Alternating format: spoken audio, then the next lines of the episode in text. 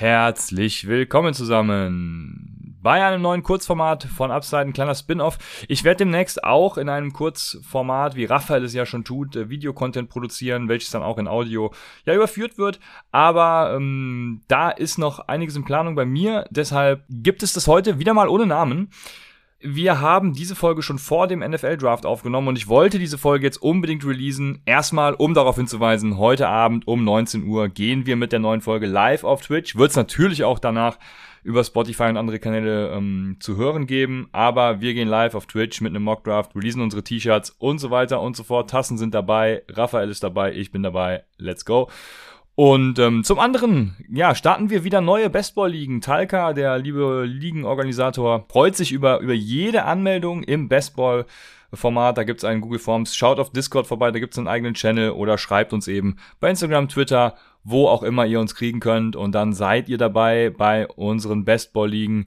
Die gibt's auch mit meines PPI übrigens äh, in dem Google Forms beschrieben als ja, Analytics Scoring zu minus PPA wird mein erstes äh, Video des Kurzformats, was dann von mir kommt, auch folgen.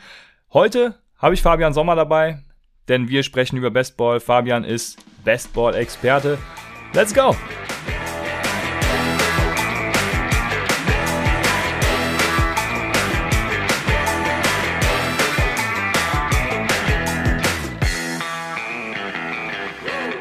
Mein Name ist Christian und an meiner Seite ist heute mal nicht Raphael, sondern der Fabian Sommer. Wir wollten von Upside ja, ja verschiedene Kurzformate ähm, ins Leben rufen, streamen, ähm, per Ton wiedergeben, manchmal auch Videos, wenn es was zu zeigen gibt. Ich will ja unter anderem das Minus PPR-Scoring noch vorstellen. Das klappt am besten mit ähm, ja, visueller Beschreibung, wie ich festgestellt habe jetzt gestern im Podcast.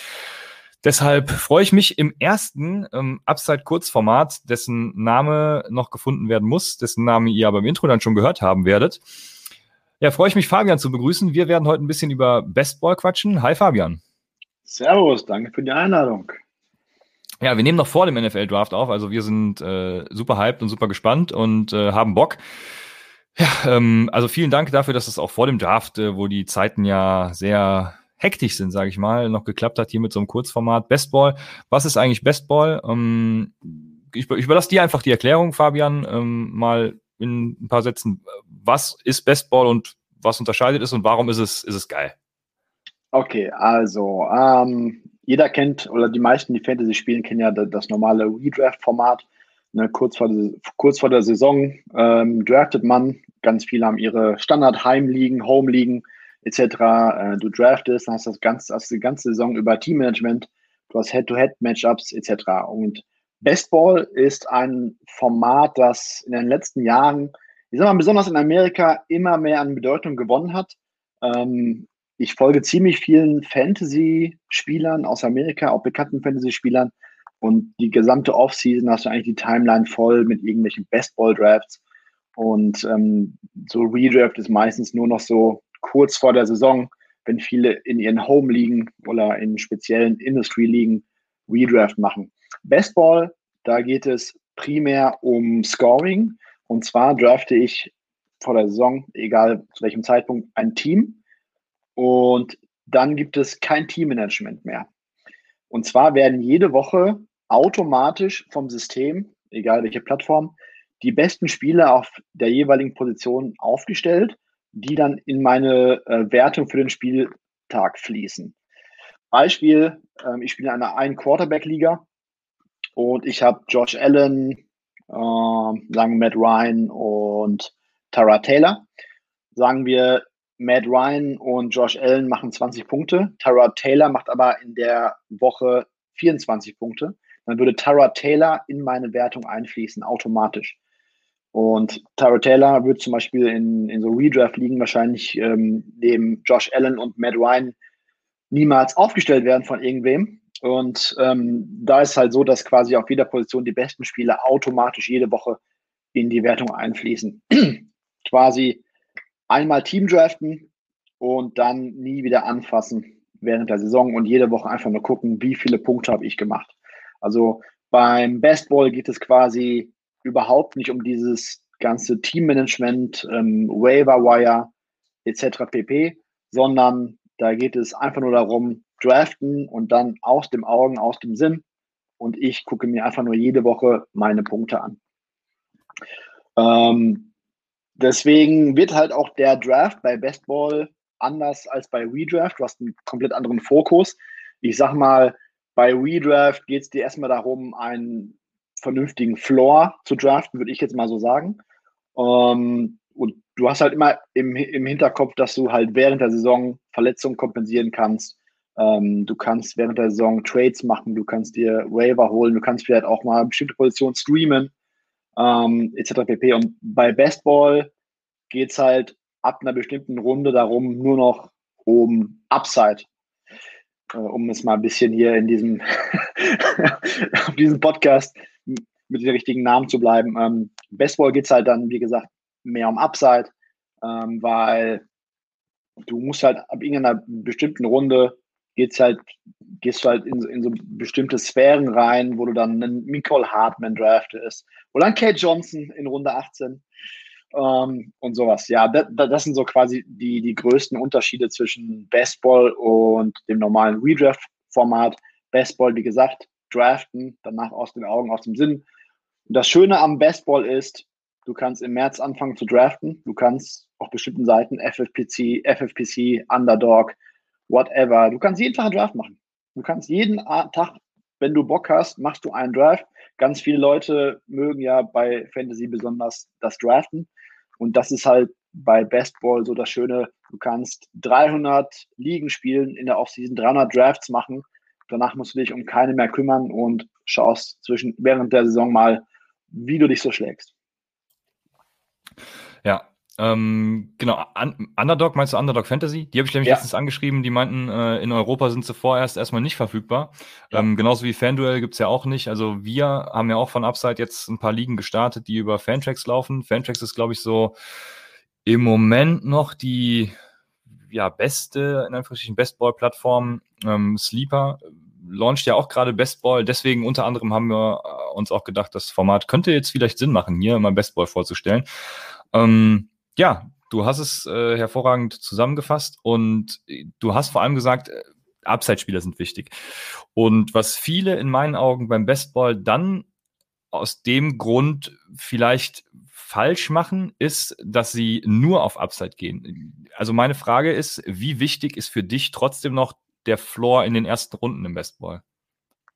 Äh, es kommt drauf an. Also bei mir ist so, ich gehe in einen Draft rein, äh, und je nach meiner Draft-Position und dem, was in den ersten beiden Runden vor mir passiert, entscheide ich quasi meine Strategie für die ersten zehn Runden. Ähm, in Bestball Superflex, wenn ich da an 7, 8, 9 drafte, da sind meistens die besten 4, 5 Quarterbacks weg. Dann nehme ich Saquon Barkley, Zeke Elliott äh, oder whatever und versuche halt ähm, einen robusten Running Back Draft zu machen und dann versuche ich dann in den späteren Runden Quarterback zu nehmen. Zum Beispiel jetzt einfach mal. Also da, Strategie beim Baseball kommt bei mir persönlich einfach nur darauf an, welchen Spot habe ich und, und, was passiert in den ersten beiden Runden.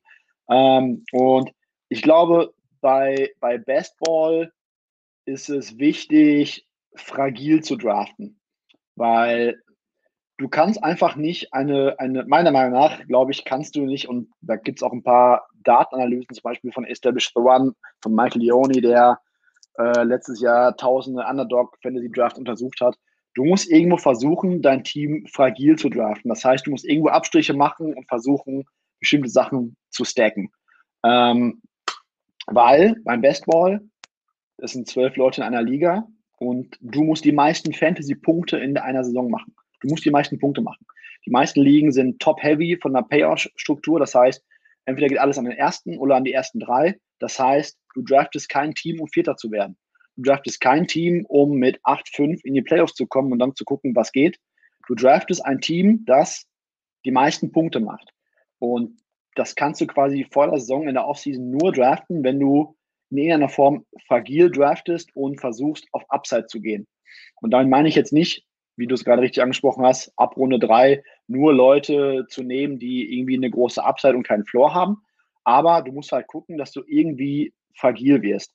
Wenn du in einer ein Running Back Liga spielst, so, so, wie bei euch zum Beispiel, ähm, und ich, und ich, ich, ich picke zum Beispiel an Spot 1, dann nehme ich Christian McCaffrey und bin mit Running Back durch. vor Runde 8 packe ich Running Back gar nicht mehr an. Dann nehme ich noch irgendwann nochmal einen Chase Edmonds, einen Miles Gaskin, weil wenn Christian McCaffrey sich verletzt, dann ist meine Liga eh vorbei. Dann, dann bin ich durch damit.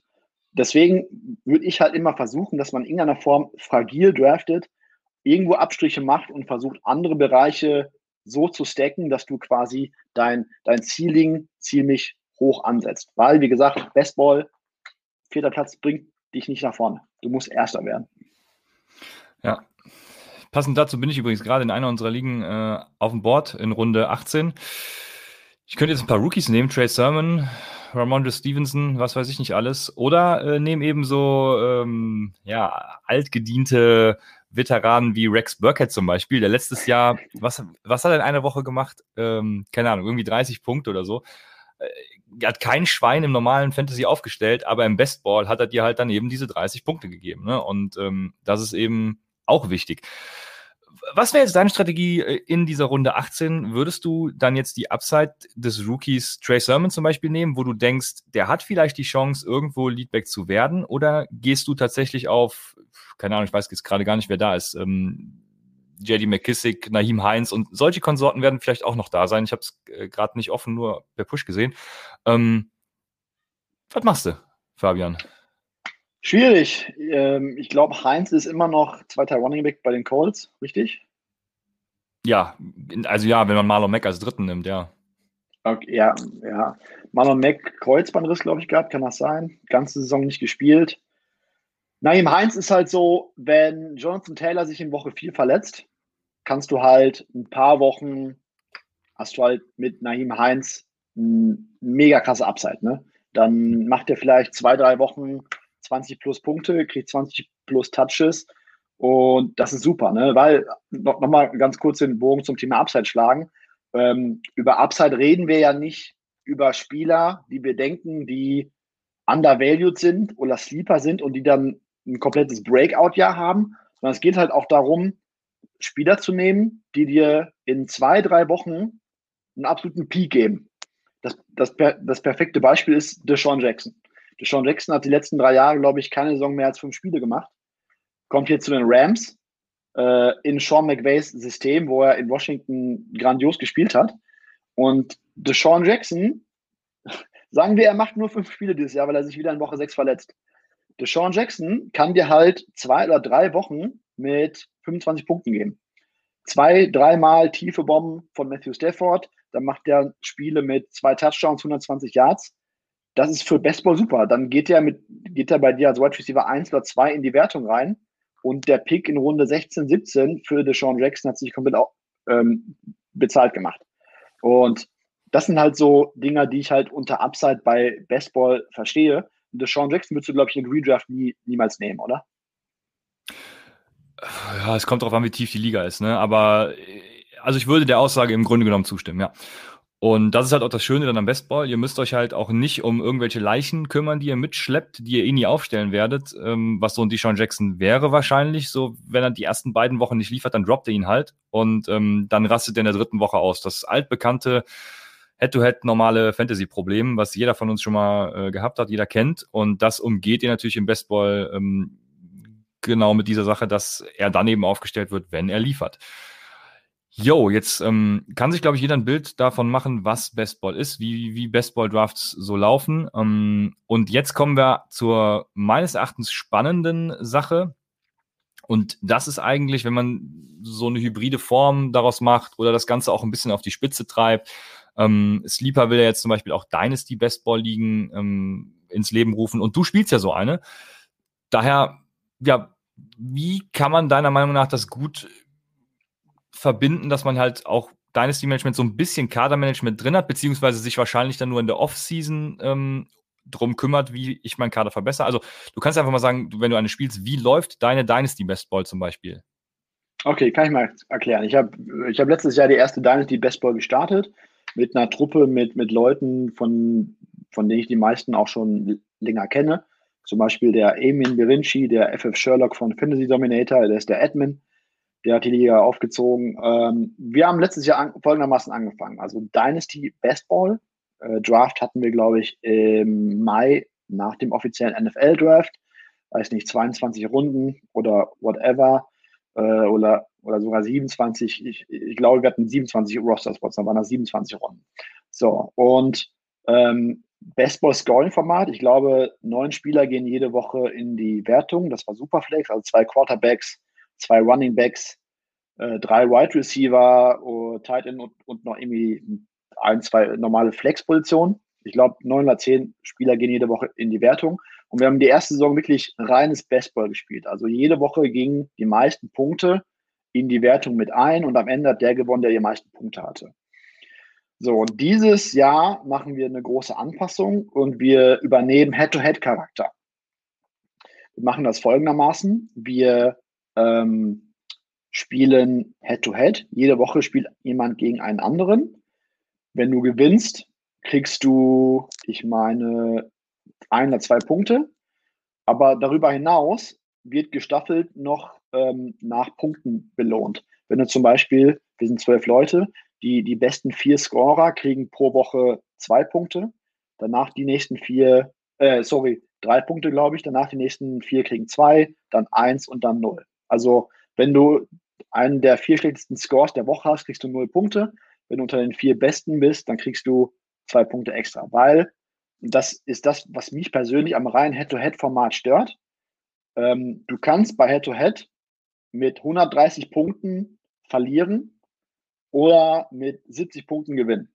Und das ist das, was mich persönlich am Head-to-Head-Format so, so sehr stört, weil es ist halt zu viel Zufall, meiner Meinung nach, wann du gegen wen in welcher Woche spielst. Du kannst halt ein brutal gutes Team haben, aber wenn du dann in einer Woche ähm, gegen ein eigentlich eher schlechteres Team spielst, was du normalerweise in der Expectation schlagen würdest, aber der hat auf einmal kriegt ja irgendeine krasse Peak-Woche von zwei, drei Spielern etc., dann kann es sein, dass du selbst mit einem richtig guten Score diese Woche verlierst und dafür nicht belohnt wirst, obwohl du ein gutes Roster, du hast gut gedraftet etc. pp. Du wirst dadurch nicht belohnt. Und deswegen haben wir gesagt, wir übernehmen jetzt das Format Head-to-Head. -head. Du kriegst Punkte für den Sieg und du kriegst extra Punkte dafür, wenn du in einer Woche viele Punkte machst. Und dann wird quasi, kannst du, glaube ich, pro Woche, weiß nicht, ich glaube, vier Punkte dann kriegen. Ähm, ein oder zwei, ich weiß, ich habe ich hab gerade die Regel nicht vor mir, ein oder zwei für den Sieg in dem Matchup plus Bonuspunkte, wenn du ähm, viele Punkte machst. Aber darüber hinaus haben wir halt ganz normales Teammanagement. Wir haben Trades, wir haben Waiver jede Woche. Ähm, das Einzige, was wir nicht machen, ist eine Aufstellung. Also wir haben einen Kader von 27 Leuten. Ähm, ich habe zum Beispiel, ähm, das war der absolute Goat-Move letztes Jahr von mir, ich habe in Woche 1 James Robinson von den Ravern genommen für, weiß nicht, 100 ähm, Punkte oder so und wir haben 1000. also für meiner Meinung nach ein total geiles Format. Du hast quasi Bestball-Scoring-Charakter. Du musst keine Aufstellung machen. Es gehen die besten Spieler jede Woche in deine Wertung, aber trotzdem hast du mit diesem Format dann auch diesen Head-to-Head-Charakter. Ja, ist auf jeden Fall sehr spannend. Also das ist ja schon genau dieser Mix, der vielleicht viele an dieses Bestball-Format auch ranbringen kann. Ähm, ich habe mich auch in das Thema Bestball Dynasty so ein bisschen reingearbeitet und es gibt auch teilweise Ligen, die machen dann, äh, also die machen keine Trades und keinen Wafer und haben Mitte der Saison so eine, so eine, so eine, ähm, wie haben sie es genannt, Trade-Woche quasi. Da haben einmal alle äh, GM dann die Möglichkeit, zu traden. Und dementsprechend hast du, du musst dich ja auch darauf vorbereiten, hast die Wochen davor und ja, wahrscheinlich danach nicht mehr, aber davor musst du auch mit, dich mit den GMs austauschen und so. Also dieser Charakter geht nicht ganz verloren, aber du hast halt schon ähm, ja, eine gehörige Bestball-Komponente. Und so könnt ihr das halt je nachdem, äh, ich stelle mir gerade so einen Switch vor, ne, von, von, von normalem Fantasy in Anführungsstrichen bis zu Bestball und so könnt ihr, je nachdem, was ihr genau macht, ähm, von links nach rechts switchen und ähm, in die eine Richtung mehr, in die eine Richtung weniger gehen. Ähm, sehr spannend. Die nächste Frage ist plattformabhängig. Ich äh, stelle mir jetzt gerade die Frage, das mit den zwei Punkten beziehungsweise drei Punkten, ähm, die man dann noch extra kriegt. Ich könnte mir jetzt vorstellen, dass es auf My Fantasy Leagues geht. Ähm, habt ihr da eine Plattform oder managt ihr das in der Excel? Wir haben alles über Fantracks. In Fantracks geht das, geht das auch so, ja? Ja, Fantracks muss ich, muss ich sagen, ich hasse es, in Fantracks zu draften, weil diese ja. App halt einfach nur eine Browser-Version ist ja. und du dann meistens eh in deinen Browser auf dem Handy weitergeleitet wirst. Also draften finde ich total scheiße, auf gut Deutsch. Aber alles andere ist auf Fantracks wirklich genial, weil du kannst alles Mögliche einstellen. Du kannst eine super Ad Administration für deine Liga machen. Dafür ist Fantracks wirklich super. Aber ich hätte gerne fürs Draften so eine Sleeper-App. Ja, ja, wenn Sleeper ihr Bestboard-Format launcht, werde ich wahrscheinlich auch nochmal hier und da das Ganze äh, in so einem Kurzformat dann nochmal vorstellen, was das sich da jetzt geändert hat, was ihr für Möglichkeiten habt, dies und jenes. Also da wird dann mit Sicherheit nochmal was kommen. Kurz vorweg, wir werden wahrscheinlich äh, Dynasty Bestball, äh, weil ich da auch ein bisschen angefixt bin jetzt tatsächlich, werden wir uns vielleicht was überlegen, ein Konzept entwickeln und da auch ein Ligensystem vielleicht sogar mit Aufstieg, Abstieg äh, bereitstellen. Also seid da auf jeden Fall gespannt. Guckt mal bei Social Media vorbei quasi dann ja in Kooperation mit, mit Snap, wofür Fabian Sommer äh, auch äh, immer steht, für, für, für alles, was er macht. Vollzeit-Footballer, du machst ja auch in Wetten und alles. Und das mhm. nächste Thema ist ganz interessant. Ich habe ja schon gesagt, wir machen es bei Upside mit einem ganz kleinen Einsatz. Man kann theoretisch halt 20 Ligen spielen, wir haben aber nur 10 Dollar Einsatz. Also ähm, wie kann man mit Bestball jetzt äh, ans große Geld kommen, wenn man jetzt angefixt ist, so wie ich? Ich will jetzt Millionär also, werden, Fabian. Also erstmal aktuell wäre der Vorteil noch, wenn man in den USA wohnt, weil zum Beispiel Underdog Fantasy, ähm, ich, ich glaube, Underdog Fantasy ist mittlerweile die beste Bestball-Plattform, wo die besten Spieler der Welt spielen, aber Underdog ist noch nicht in Europa freigegeben. Ich weiß nicht, wann das kommt, keine Ahnung, aber wenn ich mir jetzt bei Underdog anmelden möchte, dann äh, sagen sie mir, nee, geht nicht, weil du Deutscher bist. Ähm, auf jeden Fall der Vorteil von Bestball ist halt, du kannst halt ab März draften. Und Leute, die mit Bestball Geld verdienen wollen oder zumindest versuchen, die machen von März bis Anfang September, machen die 500, 600, 700, 800 Drafts in ganz äh, vielen, äh, vielen verschiedenen Ligen, ob das einzelne Zwölferligen sind.